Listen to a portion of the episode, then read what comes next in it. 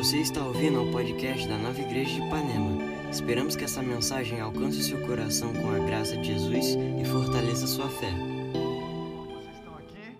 Acredito que essa é uma das últimas reuniões presenciais exclusivas para voluntários. A gente está vendo a obra está avançando. É, a gente está como quem crê no que não está vendo. Até o tema da mensagem hoje. Tem muito a ver com o que a gente vai estar falando. Mas obrigado pela tua presença. Pode aparecer, Félix. Aqui a gente filma tudo, cara. Não tem problema. Tem uma ali. Vocês já filmaram a camisa do Romeu? Olha a camisa do Romeu hoje. Eu amo meus pastores. Isso foi um, a gente foi no evento ontem de jovens e tinha um amigo oculto. Uma pessoa fez essa camisa, o Romeu acabou sorteando, ficando com ela. Gente foi rebaixado de pais para pastores. Problema. Tá tudo certo. Que bom, que bom poder ter esse tempo aqui com vocês, ver vocês aqui. Você vai ficar tocando aí? Eu gostei. Pode ficar, gostei.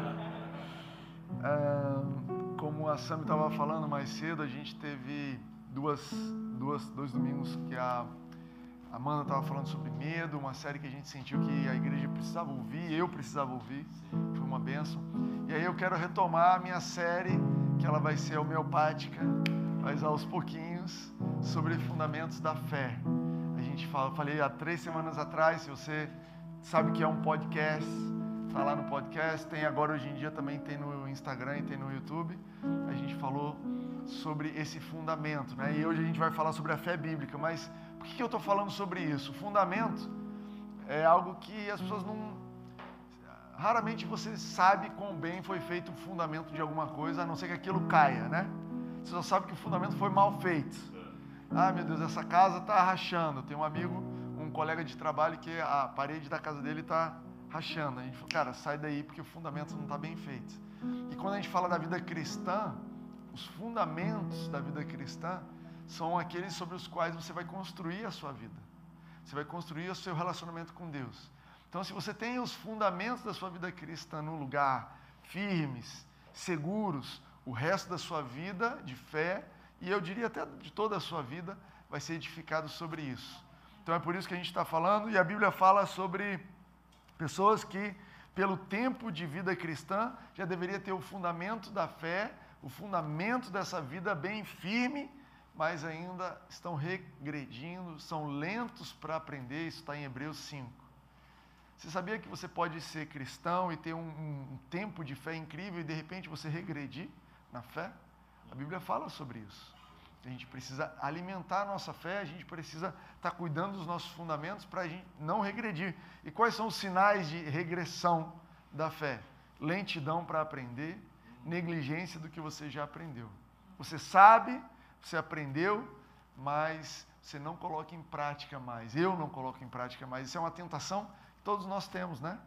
Caramba, cinco anos atrás eu estava voando, há, quatro anos atrás, há dois anos atrás eu estava pegando fogo, eu li a Bíblia, de repente, cara, eu passei por uma temporada, um ataque, uma crise, e isso não está mais funcionando do jeito que era. Então, é sinal de que você e eu precisamos voltar aos fundamentos. Precisamos voltar a ver os fundamentos, e a gente está falando sobre fundamentos da fé. A gente falou lá na primeira, na primeira mensagem como é que vem a fé. Fé vem pelo ouvir da palavra de Deus, né? Já até comentei, tem muitos de nós querendo desenvolver fé sem querer ouvir. Cara, se você não parar para ouvir, a fé não vai surgir. Ah, o teu amigo do lado, o teu companheiro, a sua, a sua, o seu vizinho. Né? A gente estava na reunião de oração mais cedo e muito da nossa oração é Deus manda alguém para pregar o evangelho, a, ajuda o coração dessa pessoa a estar aberta para ouvir a palavra da fé, para que essa fé possa surgir no coração dela. Uma grande parte desse fundamento da vida cristã é ouvir palavras, é ouvir mensagens, mensagens que falam de Jesus, mensagens que falam da sua realidade como nova criatura, da nova aliança, mensagens essas que vão encher e fortalecer a sua fé. E a gente tem do outro lado também boas notícias, né? É, e como a gente tem um podcast, a gente vive uma época muito fácil acesso à mensagem, a gente tem notícias de gente que não é cristã ouvindo podcast, Pessoas que são, eu tenho uma, uma, eu conheço uma pessoa que se diz, olha, eu não sei nem se eu acredito em Deus, mas o podcast da Nova Igreja de Ipanema eu ouço toda semana. Se você está ouvindo isso aqui, cara, fica firme nisso daí. Que a fé vem pelo ouvir. Eu entendi que você não crê, mas está querendo crer. Fica firme nisso daí. Vai firme nessa, vai ouvindo, que ao ouvir, vai ouvindo, a fé vai batendo na porta do seu coração e você vai ouvir. Mas hoje eu quero falar sobre a fé bíblica. E a fé bíblica ela é diferente da fé natural. Todo ser humano tem fé. Olha que isso que eu vou te dizer. Todo mundo acredita em alguma coisa que não está vendo. Vou te dar alguns exemplos de ações que todo mundo passa que exige fé. Por exemplo, mudar de emprego. Aceitar um novo emprego. Exige fé, não exige? Cara, você está saindo de um lugar que você conhece, como um fato, por experiência, e você está indo para um lugar que estão te prometendo, que estão dizendo, isso exige fé. Né? É lógico que essa fé ela é baseada em quê? Em um relato, em uma proposta, né? em uma, um sistema é, jurídico que vai te dar, olha, se essa pessoa não estiver falando a verdade, eu posso voltar atrás, eu posso é, é, exigir justiça. Outra coisa que exige fé natural é casar. Casamento exige fé natural. Passar por uma cirurgia.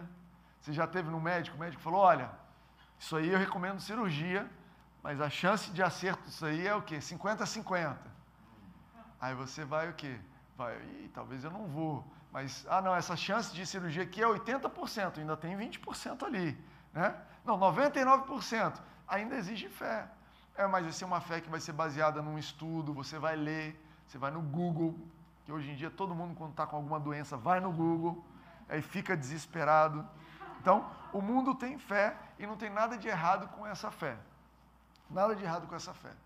Mas o que eu quero te dizer é o seguinte: não é essa fé que vai te levar a experimentar o que a Bíblia tem para você. Essa fé, você vai experimentar uma jornada natural humana. Mas a Bíblia te chama para experimentar uma vida, uma qualidade de vida que ela é sobrenatural.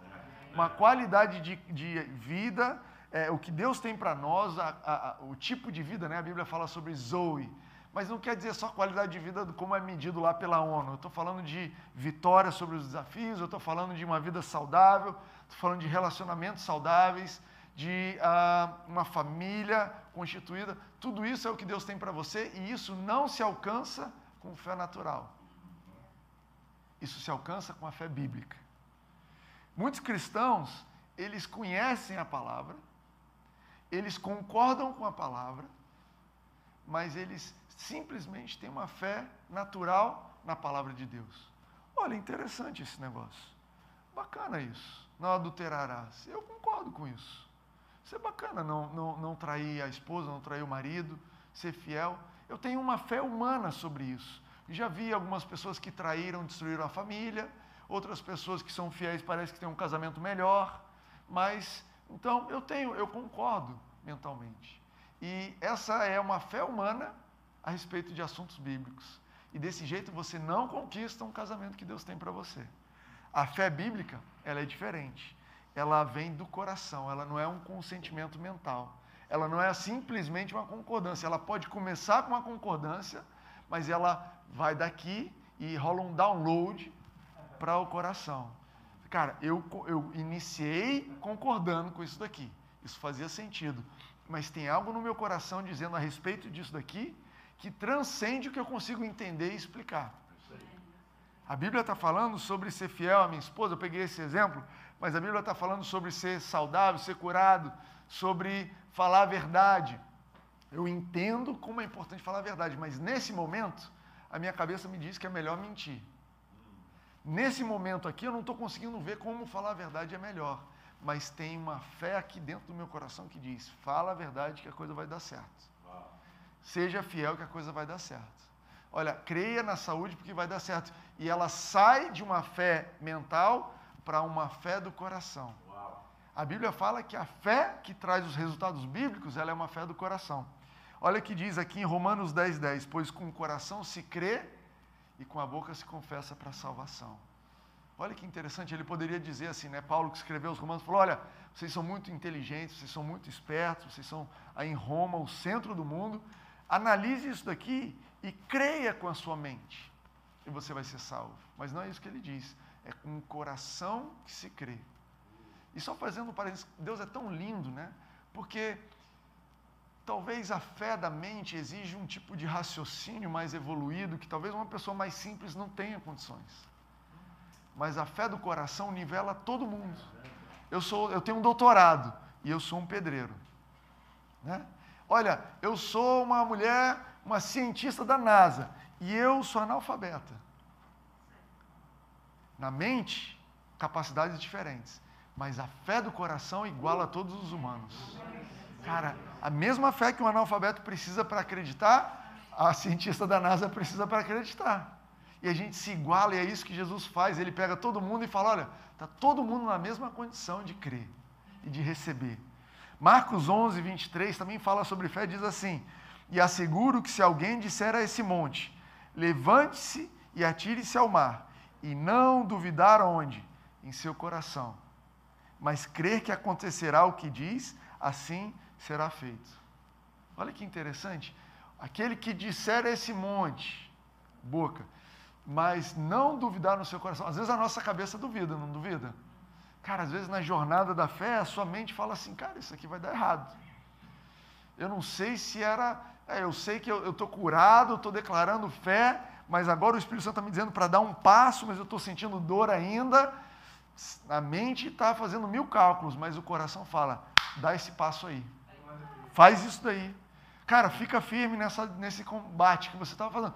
Por quê? Qual a explicação disso? A Marcos 11, 23, que diz: Se eu disser e não duvidar no meu coração.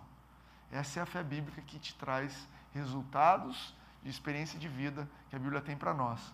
Aí você me pergunta, Timóteo, como é que eu sei se eu estou crendo no meu coração ou se eu estou só concordando com a mente? Trouxe aqui um escrito. E, aliás, essa série inteira é baseada num livro de um, de um pregador, de um pastor chamado Kenneth Reagan, é, Fundamentos da Fé, um livro azul. Se você quiser saber os próximos capítulos e estiver ansioso, compra o livro e lê. É isso que eu estou pregando, tá? Estou falando do que eu li há muitos anos atrás e estou falando de algo que eu pratico, algo que eu coloco em prática na minha vida. Então, não estou simplesmente repetindo o livro. Mas a fé mental, né? Como é que eu sei, Timóteo, se eu estou tendo uma fé do coração ou uma fé mental? A fé mental, ela vai dizer assim, olha, eu sei que a palavra de Deus é verdadeira. Olha que incrível. Eu sei que Deus promete me curar e responder minha oração, que vai resolver esse problema, mas por algum motivo ainda não recebi a resposta. Eu não consigo entender por que, que a resposta não vem para a minha oração. Essa é a fé mental. Olha o que a fé do coração diz, presta atenção nisso daqui. A fé do coração, a verdadeira fé bíblica diz assim: se a palavra de Deus diz é assim, então é assim. A promessa é minha e eu tenho agora eu tenho uma promessa, mesmo que eu não possa vê-la, porque a palavra de Deus diz. Uau! Muitas pessoas querem ver primeiro, para depois crer. Caramba, quando eu ver, eu vou crer. Mas, você entende? Olha, do ponto de vista natural, eu vou acreditar que eu tenho cura quando eu parar de sentir a dor, quando eu passar a agir assim. Esse é o, essa é a fé natural. Mas do ponto de vista bíblico, a gente sabe que a gente recebeu uma promessa no momento que você lê na palavra que você recebeu a promessa. Você, com base no que Deus diz, você sabe que recebeu. E ali você crê. E você vai ver e experimentar depois de crer. A perspectiva bíblica, a fé bíblica que traz o resultado para hoje, ela primeiro crê e depois vê. A inversão da ordem faz a diferença. Eu quero ver primeiro para depois eu crer. Ah, ah, ah. A fé bíblica é primeiro eu creio, depois eu vejo. Primeiro eu creio, eu falo, depois eu vejo. Eu estou convidando vocês que estão aqui, você que está online hoje, para tomar uma decisão: que tipo de fé você quer viver? Com que tipo de fé você vai experimentar a sua vida, você vai passar por essa jornada? Eu quero te convidar a tomar uma decisão óbvia, por crer antes de ver crer naquilo que você ainda não está vendo. Eu te convido a decidir construir a sua vida sobre a fé na palavra de Deus. É fé em Deus. Olha, como é que eu sei que eu estou curado? A palavra de Deus diz que eu estou curado. Esse, essa é a prova. Não é isso que a Bíblia diz? A fé é a convicção ou prova, algumas versões, daquilo que se espera. Qual é a prova de que você já obteve? A Bíblia diz, está tá dito, está concluído. Mas você está vendo? Não estou vendo. É por isso que eu estou crendo. Romanos 8 fala isso. Que, que esperança é essa se você está vendo? Que fé é essa nossa se a gente só crê no que a gente está vendo? Eu creio que essa camisa aqui é azul e é minha. Bacana eu crer nisso, né?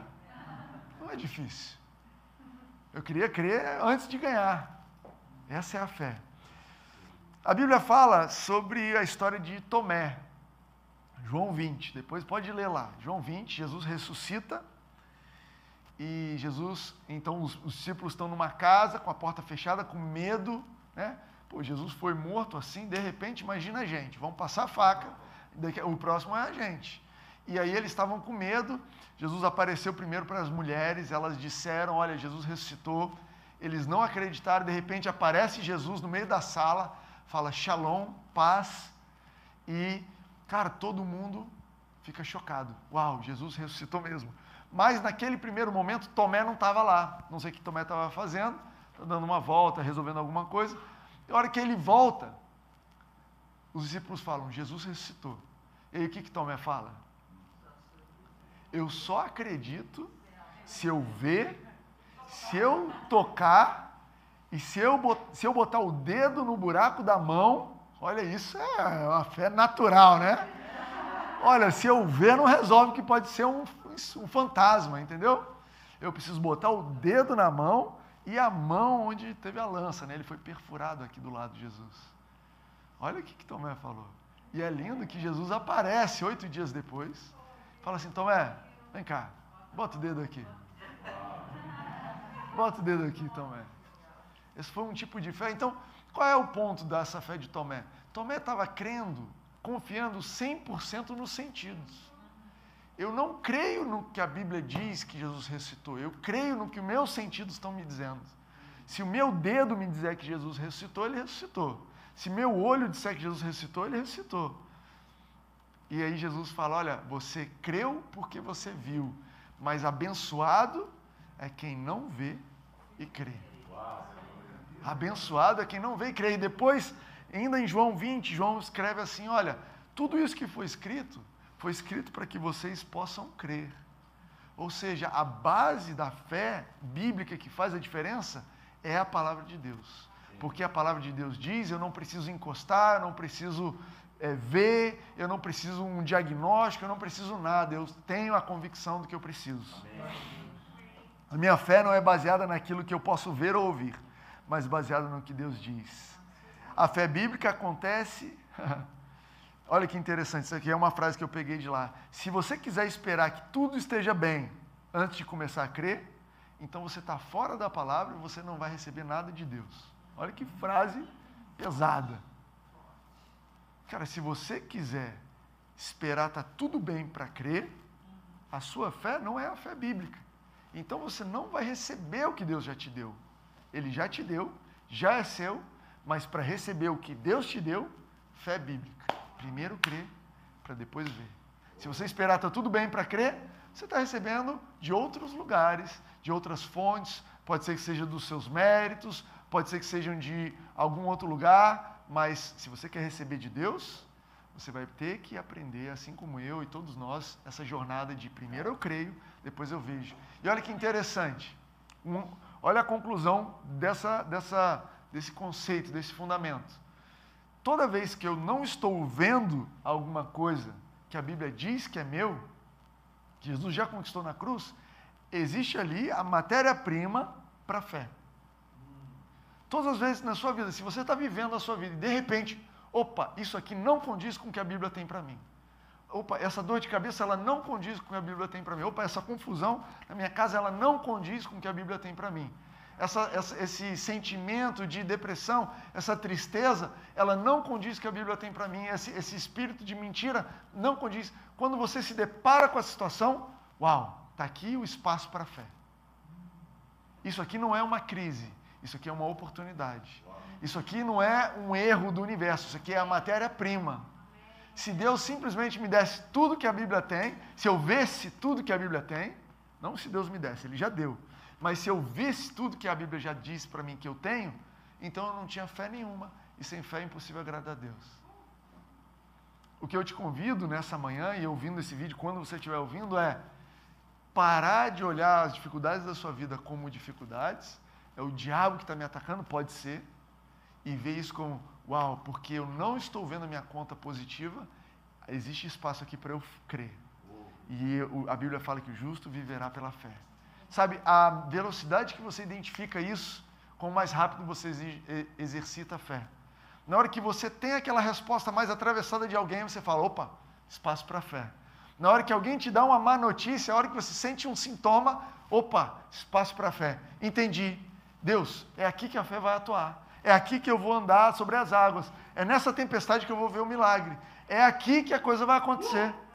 Quando estava sem dor nenhuma, estava sem dor nenhuma. Mas agora que eu senti a dor, ah, que delícia. É agora que vai acontecer. É agora que Deus vai atuar. Olha que diferença de perspectiva da fé bíblica da fé natural. E aí eu quero trazer para vocês a história de um outro camarada que é Abraão. Olha a diferença da fé de Abraão para a fé de Tomé. Então, Romanos 4, 19 e 21, eu vou ler aqui na minha Bíblia analógica. É, a minha versão aqui, ela é, como é que ela se chama? É, versão João Ferreira de Almeida. É, então, Romanos 4.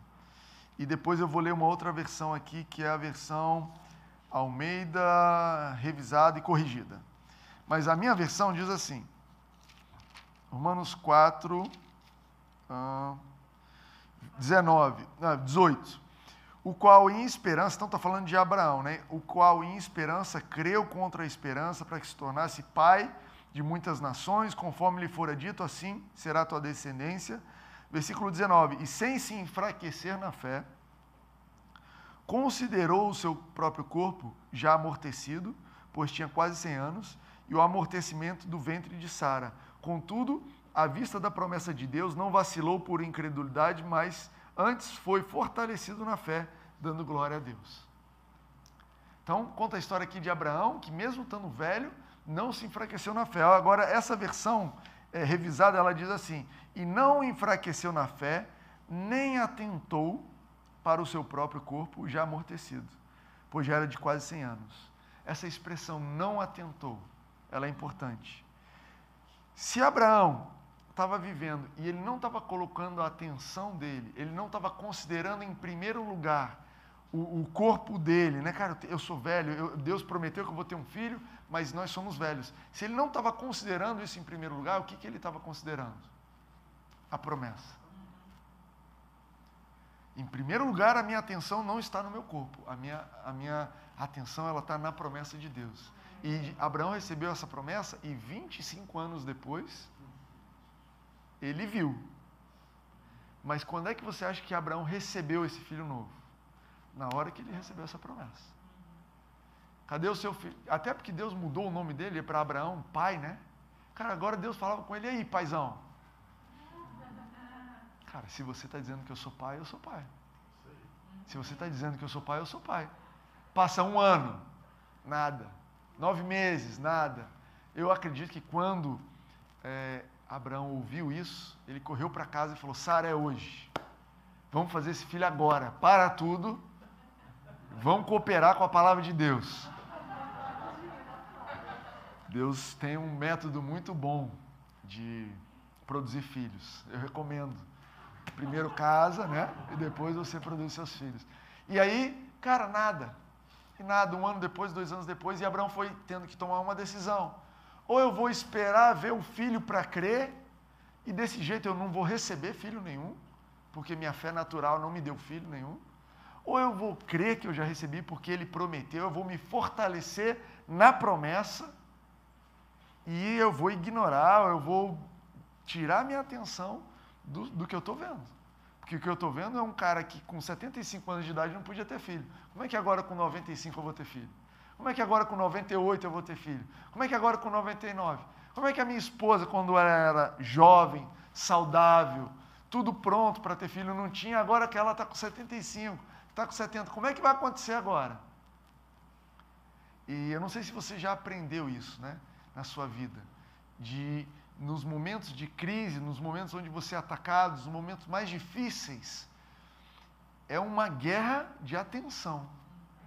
É uma guerra da atenção.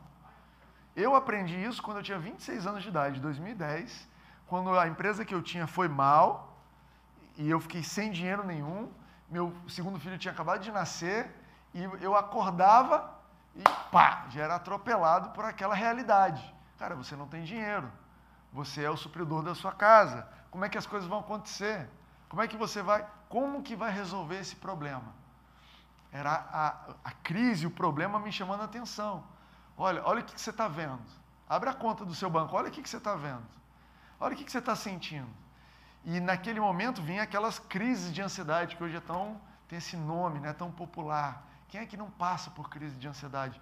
Mas, cara, eu percebi que na hora que eu pegava a Bíblia para ler, eu começava a ver que, que a promessa de Deus era para mim e a ansiedade começava a enfraquecer. Chegava o ponto, depois de um tempo lendo a Bíblia, que eu estava com zero ansiedade. Se você me perguntasse como é que está a sua vida, arrebentando. Cara, as coisas vão acontecer. Cara, aquele que prometeu é fiel. Cara, eu vou romper, a gente vai, isso aqui vai passar. Isso aqui não é nada, a gente não precisa brigar por isso, a gente não precisa se desesperar, eu não vou perder o sono. Cara, isso vai passar. Aí dava uma hora, duas horas e pá, crise de ansiedade de novo. Por quê? Cara, onde é que estava a minha atenção? Fechava a Bíblia, e aí, o que a gente vai comer? Não sei. Opa, atenção no, na falta de comida. O que a gente vai fazer a respeito desse assunto? Não sei. Recebe uma ligação com uma má notícia. E aí, nessa época da minha vida, eu descobri, cara, é uma batalha da minha atenção. É uma batalha da minha atenção. Agora, se você não está com a tua atenção no problema, o outro lugar para você colocar sua atenção é em Jesus. Olha o que a Bíblia diz sobre isso em Hebreus 3:1, ainda Hebreus. Fixem os seus pensamentos em Jesus, apóstolo e sumo sacerdote que confessamos. Cara, olha isso, fixa o seu pensamento. Depois em Hebreus 12, 2 fala: tendo os olhos fitos em Jesus, autor e consumador da nossa fé. A Bíblia não fala assim, olha, se você estiver passando por um problema, coloque a sua atenção em Jesus. Fala o tempo todo, você é chamado para colocar atenção em Jesus. Quando você coloca a sua atenção em Jesus, você é lembrado daquilo que você não está vendo, mas já é seu. Você olha para Jesus e, como Pedro olhou para Jesus e falou: Olha, me chama que eu vou andar sobre as águas. Pedro, pá, começou a pisar, a correr, olhou para o vento e para as ondas, começou a afundar. É interessante isso aqui. Algumas pessoas pensam que isso quer dizer que a gente está ensinando que a gente tem que negar todos os sintomas e simplesmente viver como se eles não existissem. E não é isso que eu estou dizendo para vocês. Não é isso. A gente não nega a existência do problema. A gente não nega a existência do sintoma. A gente não nega a existência do diabo. O diabo é real. A dor é real. A doença é real. O pecado é real. O problema é real, a falta é real. Nada disso precisa deixar de ser real para você ter fé bíblica. Entende isso? A fé bíblica não existe onde, não é, onde você nega a realidade. O que acontece na, na fé de Abraão é que ele considerou o corpo dele, ele viu que o corpo dele era de um jeito, mas ele não se enfraqueceu porque ele considerou em primeiro lugar o cara que tinha prometido. A Bíblia não diz assim, negando que tinha 100 anos de idade, Abraão foi. Não, não, a Bíblia fala assim: olha, ele tinha esse corpo, mas ele não foi enfraquecido em incredulidade, pelo contrário, ele foi fortalecido na fé, porque ele tinha certeza que aquele que prometeu era fiel. Ele tinha certeza que aquele que prometeu era fiel. Vou te dizer uma coisa: Abraão não tinha Bíblia para ler. Abraão não tinha Bíblia para ler, não tinha YouTube para assistir, não tinha podcast para ouvir, não tinha nova igreja para ir. O que que Abraão tinha, gente? Abraão vivia no deserto. Se você já foi num deserto, o que, que tem no deserto? Incrível, que tem no deserto? Um tantão de céu. Porque não tem montanha perto, não tem prédio. E aí Deus um dia chamou ele, Abraão, vem aqui comigo, vou te ensinar a colocar atenção em mim. Olha para as estrelas. A quantidade de estrela que você vê aí são seus filhos. Então Abraão, de dia e de noite, olhava para o céu e falava: Cara, isso aqui me lembra de colocar atenção no lugar certo. Ah, lembrei da promessa. Ele saía da tenda dele, olhava e falava: Cara, minha atenção está aí. Você entende que Deus, Ele sempre vai te dar uma palavra, te colocar num lugar, te apontar para um lugar que vai. Cara, olha para aquilo ali. Tipo, Deus, mas a única coisa que eu estou fechado aqui nessa casinha, mas eu vou abrir um buraco aqui nesse teto para você olhar, para que você tenha a sua fé fortalecida. Coloque seus olhos, a sua atenção naquilo que Jesus fez por você e continua fazendo. Hebreus 7 fala que Ele é o sumo sacerdote nesse momento está intercedendo por nós, junto ao Pai. Mesmo que hoje a gente possa olhar algumas áreas da nossa vida onde esses fundamentos da fé não estão tá tão firmes, onde você não está experimentando o que a Bíblia diz para você. Não veja isso como um problema, não veja isso como uma acusação. Timóteo, eu olho para esse aspecto da minha vida, eu vejo o pecado. Eu vejo que eu estou pisando na bola. Eu vejo que eu não estou fazendo aquilo que eu deveria fazer. Timóteo, no passado eu era bom nisso, eu, eu tinha abandonado esse pecado, eu re, regredi, eu negligenciei, eu voltei atrás dos fundamentos. Ok, coloca os olhos em Jesus, que Ele vai te conduzir de volta para um lugar que é seu. É, é, é perfeito, Deus não te quer nesse lugar. Mas o jeito de sair desse lugar não é olhando para esse teu problema. Não é fixando a sua atenção no teu pecado. Não é acordando e dormindo pensando eu sou um pobre pecador. É o contrário, acordar todos os dias falando Jesus morreu na cruz para que eu tivesse um dia maravilhoso. Fiel é aquele que prometeu. Eu não estou vendo, mas eu não preciso ver para crer. Eu creio antes de ver, é isso aí. Cara, você não está vendo, é por isso que eu sou pela fé, é por isso que eu vivo pela fé. É por isso que a fé bíblica, ela vai me trazer resultados sobrenaturais. Eu não sei como vai acontecer, eu não sei quando vai acontecer, mas vai acontecer. Por quê? Porque eu tenho fé naquele que prometeu. Porque a palavra de Deus é suficiente para eu saber que eu já recebi, que já aconteceu. Mas, Timóteo, fazem 20 anos. A palavra de Deus é uma evidência que dura além de 20 anos, além de 30 anos, ela dura eternamente. A Bíblia fala que tudo que você está vendo vai passar, mas a palavra de Deus não vai passar. O que Deus está te ensinando é como criar tipo de fé, uma vida que você vai voar nesse tempo e no próximo. Você vai exercer quem você é, você vai viver em vitória. Olha, eu estou vivendo em vitória com um milhão de reais na minha conta. Estou vivendo em vitória com menos um milhão de reais na minha conta eu não dependo do que eu estou vendo na minha conta. Que os meus olhos funcionam de outra forma. A minha fé, ela não se baseia no que eu estou vendo. Amém? Eu quero te convidar a ficar de pé, você que está aqui. E eu quero te convidar a, cara, fechar os seus olhos e perceber áreas da sua vida que você achava que era um problema, mas hoje você descobriu que são oportunidades de fé. Cara, fecha os teus olhos, por quê? Porque você esquece o que eu estou falando aqui e entra no lugar, no, no, no, ponto prático da palavra, que é a, a palavra foi semeada no seu coração e agora o que você vai fazer com ela, esses próximos um, dois, três minutos, é o que vão fazer a diferença na sua vida. Ouvir boa pregação, ouvir a palavra, vir à igreja, não faz diferença na minha vida. O que faz diferença na nossa vida é a fé bíblica, a convicção da promessa. É andar e viver e agir com base na fé que foi semeada no meu coração a gente vai cantar. E existe espaço para fé aqui nessa manhã. Existe espaço para cura aqui nessa manhã. Existe espaço para resposta de orações aqui essa manhã. Existe espaço para mudança de sentimentos essa manhã. Para libertação de opressão essa manhã. Existe espaço, existe potencial. Existe, cara, fé no teu coração.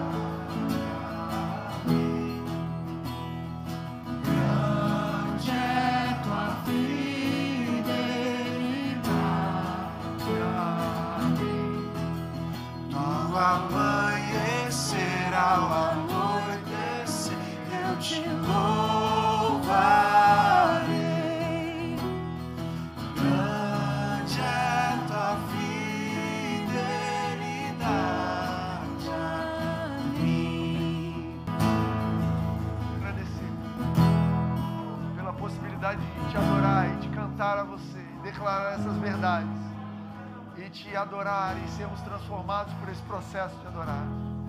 Sermos transformados por esse processo de contemplar e de ter os nossos olhos fitos em você. Obrigado porque há esperança para cada aspecto das nossas vidas. Não, não existe ninguém que esteja longe demais. Não existe nenhum problema difícil demais. Não existe nada que esteja além das tuas capacidades. As tuas promessas são suficientes para transformar as nossas vidas, para nos levar a uma vida de vitória em abundância. Em nome de Jesus. Amém.